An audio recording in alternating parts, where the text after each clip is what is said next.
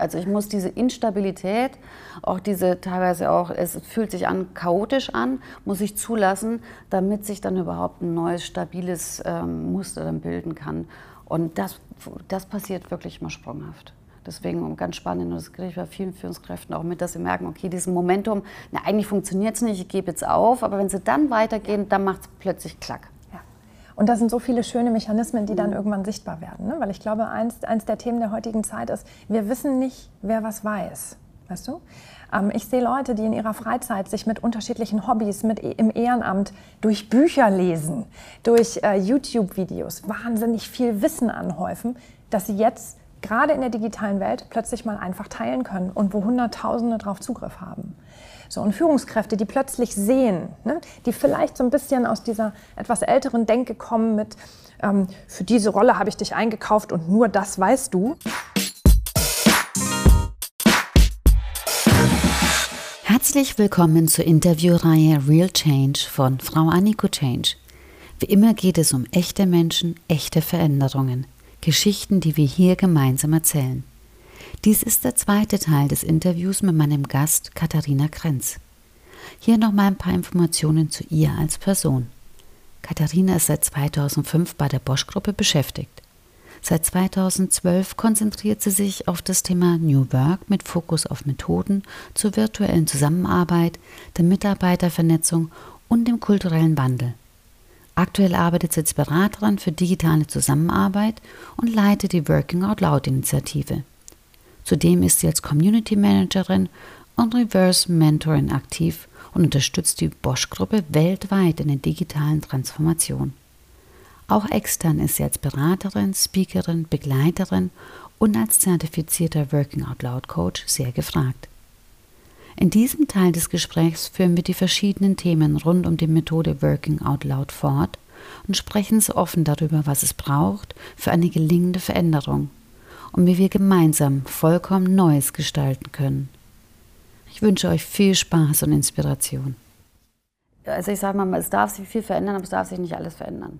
Also wo kann in der Veränderung eine gewisse Stabilität ja auch da sein? Und die Stabilität sind dann genau diese menschlichen Beziehungen, weil sich ja Aufbauorganisationen verändern oder auch gerade im agilen Umfeld die Teams sich immer wieder neu strukturieren. Aber was ist denn das? Und das ist ein menschliches Grundbedürfnis, dass ich eine gewisse Stabilität, Sicherheit habe. Und die kriege ich dann oft eher auf dieser psychologischen Ebene, sprich, da habe ich ein Netz, das mich dann auch hält.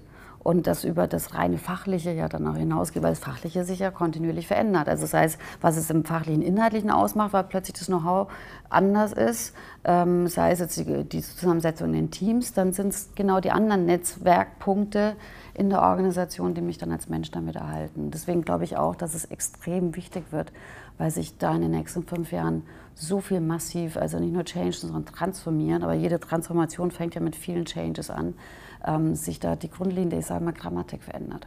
Und das ist, weil wir ja auch im Vorgespräch darüber gesprochen haben, gerade zum Thema New Work und die ganzen Buzzwords. Da bin ich ja mittlerweile sehr allergisch drauf, weil ich sage, da benutzen viele Leute neue Vokabeln, aber die alte Grammatik. Und eigentlich geht es darum, die Grammatik zu verändern.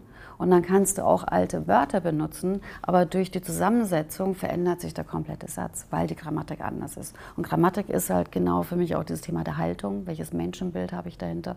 Und wie drücke ich das dann, dann tatsächlich aus? Und da, wie gesagt, bin ich mittlerweile sehr sensibel auf das Thema New Work, weil da viel für mich unterwegs ist mit neuen Vokabeln, aber eigentlich von der Grundstruktur her und die Grammatik, die dahinter hängt und auch eben das Menschenbild oft, wenn man echt hinschaut, gerade für den Alltag, noch die alte ist.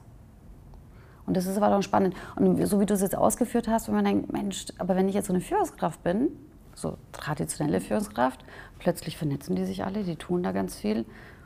Das kann ich ja gar nicht mehr kontrollieren. Und da benutze ich ein bewusstes Wort kontrollieren, nicht managen, sondern kontrollieren. Ähm, wie geht dir dann, wie, welche Erfahrungen hast du da gesammelt mit Menschen, die dann für, für die es ja auch bedrohlich sein kann? Also sagen, dadurch habe ich die letzten 40 Jahre identifiziert, das hat mich ausgemacht, das hat auch funktioniert. Und jetzt plötzlich ist es ein Flow. Unterschiedlich. Also auch da gibt es wieder nicht die eine Arbeit, äh, die eine Ansicht, ne? weil wir haben, ich weiß nicht, wie viele Führungskräfte bei Bosch ähm, und wir haben äh, ganz unterschiedliche Führungskräfte bei Bosch, was auch gut ist. Ähm, Sonst wäre unser Job nicht so interessant.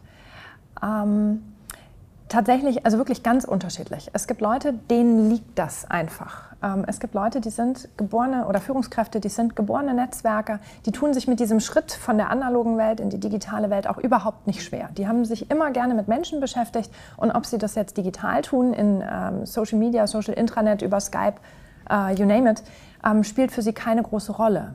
Das heißt, sie waren immer menschenorientiert und für sie ist dieser Wandel in der Vernetzung kein großer. Und vielleicht sind es Leute, die nie den Anspruch der totalen Kontrolle hatten. Die Frage ist, was genau ist denn nun eigentlich Kontrolle? Was, was soll denn da jetzt kontrolliert werden? Wissen, Informationsfluss, die Mitarbeiter, was die tun? Ähm, ich, glaube, ich, ich glaube persönlich nicht an Kontrolle, ich glaube an das, die gefühlte Kontrolle. So, und äh, dieses Gefühl der Kontrolle ist etwas, das sehr, sehr, äh, sehr, sehr subjektiv ist. Und ich glaube, da kann man, das, das lässt sich stretchen. Und das lässt sich üben. Und da kann man einiges für tun. Natürlich gibt es ähm, viele Leute, die auf Veränderungen erstmal mit einer Schockstarre reagieren oder mit einer Ablehnung, was ich glaube auch völlig normal ist. Das hat viel mit ihrer Prägung zu tun. Das können wir wenig beeinflussen. Wir können versuchen, es zu triggern. Wir können versuchen, sie zu begleiten. Ähm, aber ich glaube, viele bleiben auch noch so ein bisschen in der Reserve. Und das ist auch okay. Sie können sich das auch erstmal anschauen, was sich draußen abspielt. Ich sehe viele, die sich sehr neugierig auf die Reise gemacht haben, die gesagt haben, Mensch, da eröffnet sich für mich eine neue Welt. Und ein Beispiel oder ähm, vielleicht zwei Beispiele, die mich persönlich wirklich berührt haben, ist einmal ähm, eine Führungskraft, die ich äh, schon ewig kenne, gefühlt auf jeden Fall, bestimmt schon seit 2012 und der sich persönlich sehr stark dahingehend äh, entwickelt hat, dass er gesagt hat, ich war schon immer neugierig, ich schaue mir die neue Welt an, was hat mir das zu bieten und ich probiere das aus. Und der jetzt im Endausbau tatsächlich seine gesamte Bereichsstrategie in einer Community gemacht hat. Der hat sein Thema, der hat einen Vorschlag für seine Strategie hat er veröffentlicht und hat seinen gesamten Bereich eingeladen, zu kommentieren und zu diskutieren. War natürlich ein Riesenaufwand, weil plötzlich hunderte Menschen äh, dort kommentiert haben und er hatte Gott sei Dank vorher sich äh, ein paar clevere Community Manager ähm, organisiert, die ihm geholfen haben, es zu moderieren. Und der aber gesagt hat, Mensch, jetzt weiß ich endlich von, ich will jetzt nicht unten und oben sagen, aber ähm, über alle Level hinweg, jetzt weiß ich, was die Leute für Ideen haben. Großartig. Für mich ein Inbegriff von Digital Leadership. Ja, hat die Kontrolle vollständig abgegeben. Das hätte auch in eine komplett falsche Richtung laufen können, ne? dass die Leute ihn zerreißen und sagen, warum machst du das öffentlich? Haben sie vielleicht auch, aber nicht öffentlich zumindest. So, und der gesagt hat, nein, ich gehe diesen Weg. Ja?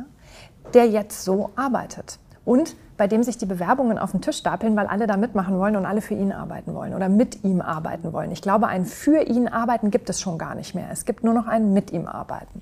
Und da glaube ich ganz, ganz fest, das Thema Co-Creation heißt es im Englischen so schön, dieses gemeinschaftlich auch einen Raum schaffen. Das hat für mich auch viel mit Räumen zu tun. Und das hat auch viel mit Räumen im Kopf zu tun. Diesen gemeinsamen Raum schaffen, wo sich viele Leute einbringen und daraus dann etwas vollkommen Neues entsteht. Im Englischen gibt es das, äh, Wording generative, generativ.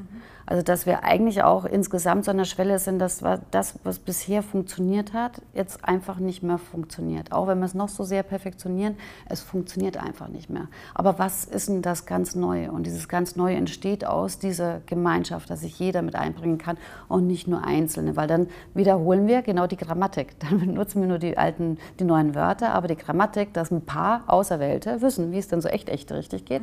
Manchmal auch ein paar Berater, die dann gepachtet haben, dass sie wissen, wie es echt richtig geht, sondern eigentlich das Neue aus der, und das äh, ist auch das Thema Selbstorganisation, aus dieser Organisation entstehen kann. Da kann ich diesen Prozess begleiten oder wie du sagtest, gerade moderieren. Aber das, was ganz konkret emerges, also wirklich aufkommt, das kann nur aus dem eigenen System kommen. Und das ist toll, wenn das Führungskräfte sich auf diese, diese Reise einlassen, weil da kommt hundertprozentig garantiert was ganz, ganz Neues raus, aber das auf einer vollkommen anderen Grammatik auch dann fußt. Ja. Das ist sehr schön. Und natürlich gibt es Führungskräfte, die bloggen dann auch mal und wundern sich ähm, dadurch, dass sie leider keine, noch, kein, noch keine Follower haben, dass es keiner liest, keiner kommentiert und das ganze System so nicht funktioniert. Ähm, natürlich sehe ich auch das, äh, die, die andere Welt. Ne? Ich hoffe dann immer, dass sie sich bei uns melden und dass wir irgendwie helfen können, um zu zeigen, hey, da steckt aber auch wirklich Zeit drin. Zeit, um diesen Netzwerkaufbau zu machen, Zeit, um das vernünftig aufzuziehen, Zeit, ähm, um sich selbst auch in dieser Rolle irgendwie einigermaßen wohlzufühlen. Vielleicht noch nicht ganz sicher, aber zumindest äh, wohl. Ne? Und das wird ein ganz spannender Moment, nämlich Geduld. den haben natürlich alle. Ich habe den auch sehr stark ausgeprägt, Geduld mich nicht. Also mir da auch immer, immer wieder mich daran zu erinnern, eben auch Geduld zu haben. Und ähm, das ist ein wichtiges Thema, zum Beispiel auch beim Change.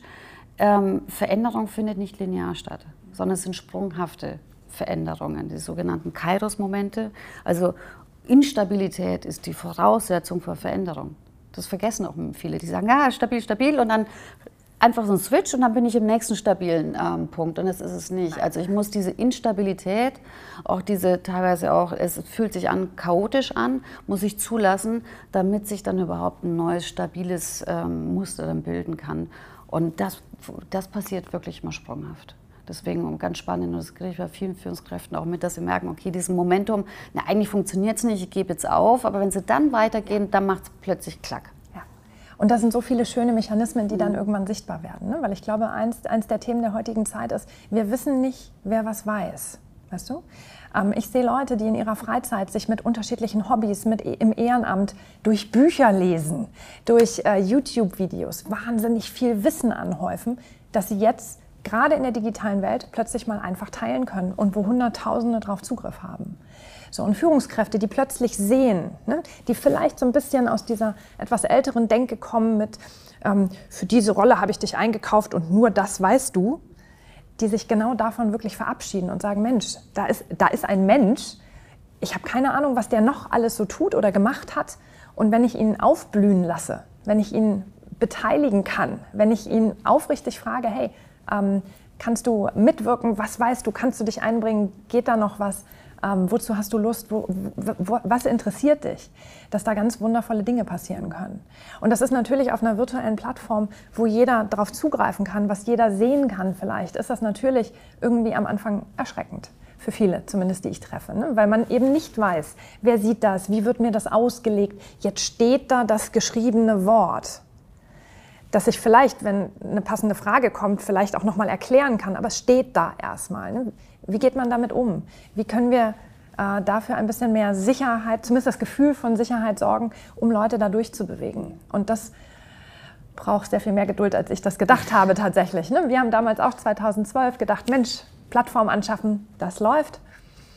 Heute 2019 haben wir, ich glaube, fast 70 Prozent Beteiligung oder knapp über 66 Prozent, glaube ich, Beteiligung auf dem System, aber immer noch viel Unsicherheit, immer noch viele Themen, ähm, die sich nicht ähm, die sich da noch nicht abspielen, weil man sich nicht sicher ist, können wir damit so öffentlich umgehen? Ähm, sind wir, ist die Kultur auch schon weit genug, äh, um es offen zu diskutieren? Und dann wiederum Themen, wo ich denke, genau so muss es sein. Genauso auch kritische Themen, auch schwierige ähm, wirklich Probleme, die wir, die wir haben oder die Leute offen benennen, gehören auf so ein transparentes System, damit dort diskutiert äh, werden kann und damit diese Öffnung stattfindet. Auch wenn Führungskräften das Sorgen macht. Auch wenn ich viele sehe, die es immer noch ablehnen. Aber ich glaube, das ist die Zukunft. Das ist absolut die Zukunft. Deswegen vielleicht auch in den Momenten, wenn man denkt, es geht nicht schnell genug, die Erinnerung, was sich aber in den Jahren ja auch schon getan hat. Also wenn ich überlege, wann ich äh, Mitte der 90er Jahre noch drüber gesprochen habe oder dieser klassische Satz, wenn Siemens wüsste, was Siemens weiß, gab es ja auch schon ganz, ganz früh. Und das Thema Wissensmanagement und man da viele Ansätze hatte, aber da hat halt einfach die Technologie noch gefehlt. Und jetzt eben durch die Technologie nochmal vollkommen andere Sprünge machen kann. Und die sind ja noch nicht so alt. Das ist ja alles, wo ich sage, auch dieses Enabling, das überhaupt zu tun, ähm, das ist ja jetzt auch erst in den letzten Jahren gekommen. Darf man da nicht vergessen. Ja, plus das Bewusstsein, dass es Enabling braucht. Mhm. Ne? Also ähm, wenn du äh, aufwächst in einer äh, Kultur voller Meetings, ähm, wo Zusammenarbeit aus E-Mail-Versenden ähm, besteht oder im Meeting sitzen und das äh, die gelebte Zusammenarbeitskultur ist, dann ist der Weg hin zu äh, Selbstorganisation, also selbstorganisierte Teams, die in einer offenen Community, wo sich jeder beteiligen kann, ähm, völlig äh, intrinsisch motiviert, um nochmal so ein paar äh, dieser Schlagwörter, die man immer wieder liest, nochmal zu strapazieren. Das ist ein echtes Stück Weg. So, und das bedeutet eben nicht, dass wir einfach nur verstehen, ähm, welche neuen Möglichkeiten und Chancen sich bieten, sondern es gilt, sie wirklich zu nutzen. Und genau da, um nochmal wieder zurück zu Working Aloud zu kommen, genau da hilft wieder dieser Schutz- und Experimentierraum, weil ich einfach die Chance habe, es mal auszuprobieren. Wie fühlt es sich denn an? Was kann ich da tun? Welche Tools habe ich zur Verfügung? Wer kann mir helfen? Ähm, wie setze ich sowas auf? Ja? Und dass das viel mehr Zeit und Ausdauer braucht, viel mehr Enabling, viel mehr Training auch tatsächlich als irgendwie gedacht. Ja. Du hast ja gerade so schön gesagt, es ist eine Reise. Wenn jemand so auf einer Reise ist, welche drei Punkte würdest du denen aus deiner Erfahrung, weil du hast ja da schon einiges auf deiner Reise ja auch gelernt, dem mitgeben? Ich denke, das Wichtigste ist, äh, sich darauf einzulassen, ist heute, glaube ich, meine, meine wichtigste Erkenntnis. Ähm, es nicht tun, weil es hip und cool ist und weil alles tun, sondern ähm, kritisch zu hinterfragen, was will ich erreichen, was ist mein Ziel äh, und kann diese Methode helfen. Und wenn man zu dem Schluss kommt, äh, sich auf die Reise zu begeben, ähm, sich offen darauf einzulassen und wirklich die, den Blick auch zu öffnen für das, was da passiert und genau zu beobachten, was auch mit den anderen vier passiert. Einfach weil es so unterschiedlich ist, je nach Ziel, je nach Person, je nach Netzwerk, je nach Situation.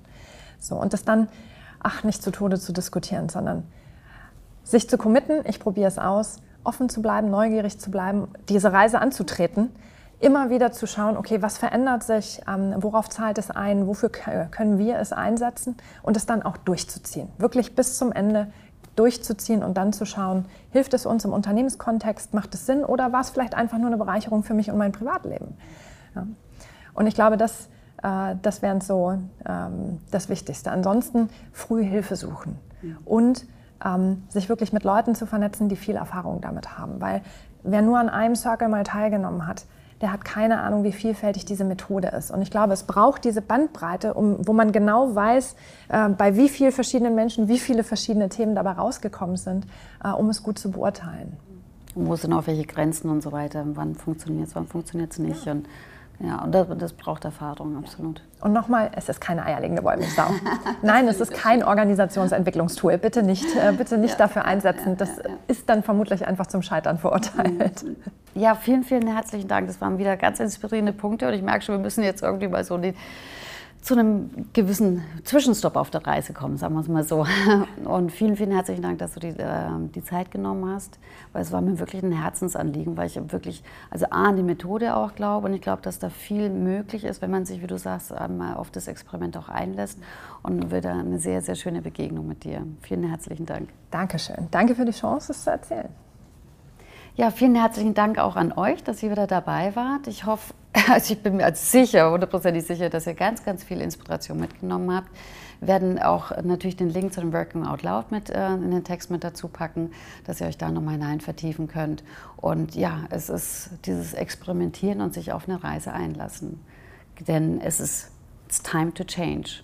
Und das bist auch du. Und jeder von uns kann seinen Beitrag dazu leisten, dass die Welt ein ganzes Stückchen besser wird.